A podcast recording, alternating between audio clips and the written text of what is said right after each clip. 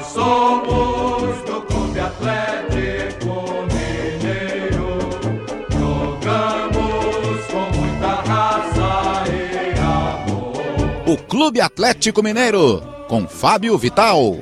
Alô, alô, meus amigos da Rádio Guaíba, chegando das Minas Gerais com a informação do Atlético. Quando falamos do Atlético por aqui, pessoal, e do que podemos esperar da equipe do clube em mais uma temporada nacional, fica sempre uma pergunta antiga: será que agora vai? Será que é o ano do Galo no brasileiro? O clube está perto de completar 50 anos, vai completar em 2021 50 anos na fila, se não vier o título que é muito aguardado pelo torcedor atleticano. Em anos anteriores, o Atlético bateu na trave, é inclusive o atual vice-campeão, faltou apenas uma vitória para ficar com a taça da última temporada. Foram feitos muitos investimentos no departamento de futebol. O grupo de jogadores profissionais do Atlético foi recentemente avaliado em mais de 500 milhões de reais. Segundo a Transfer Market, 544 milhões. Há, evidentemente, uma cobrança forte por resultados.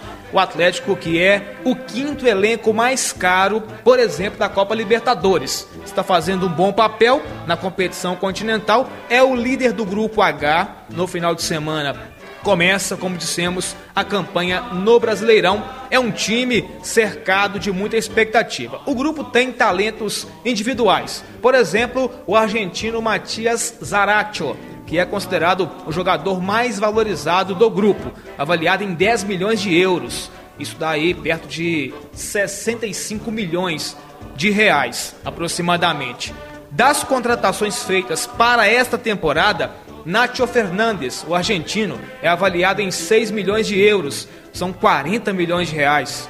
Hulk, cotado a 2 milhões e meio de euros, 16 milhões e 700 mil aproximadamente. E o Dodô valeria algo perto de 500 mil euros, são 3 milhões e 300 mil reais. E até o volante Tietê, que vem emprestado do São Paulo, tem aí um valor calculado em 4 milhões de euros, são quase 27 milhões de reais. E se pensarmos que temos, por exemplo, Eduardo Vargas, o chileno, no banco de reservas, Eduardo Sacha, outro jogador que é bem conhecido aí no Sul, também reserva, é claro que cresce muito a expectativa nossa e do torcedor. A promessa de um galo forte para ser regular e quem sabe bater campeão para sair da fila. Caso não aconteça, serão 50 anos na fila. Um abraço, amigos, direto de Belo Horizonte para a Rádio Guaíba, repórter Fábio Vital.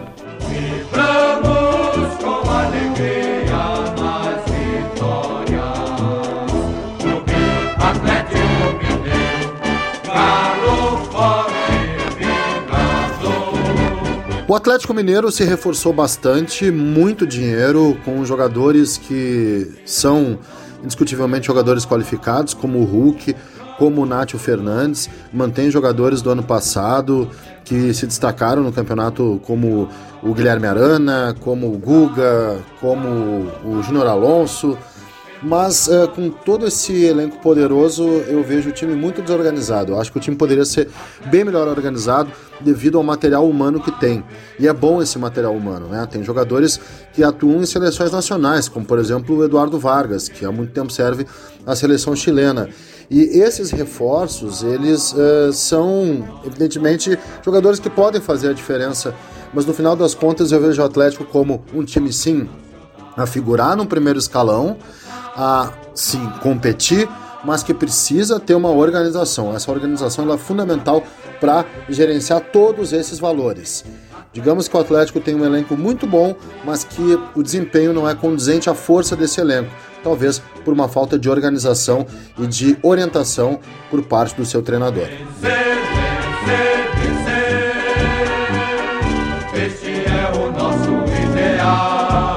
O Atlético Mineiro do técnico Cuca terminou o último campeonato brasileiro na terceira colocação, ainda com o argentino Jorge Sampaoli. Investiu muito para essa temporada de 2021. Conquistou o Campeonato Mineiro com dois empates diante do América e se garantiu na próxima fase da Libertadores da América como líder do Grupo H. Em 2021, São 20 jogos, 14 vitórias, 4 empates, duas derrotas, 38 gols marcados, 11 gols sofridos, aproveitamento de 76%. O artilheiro é o veterano Hulk, 7 gols marcados, sendo 5 na Libertadores e 2 no Campeonato Mineiro. A estreia no Brasileirão será diante do Fortaleza em casa no dia 30 de maio.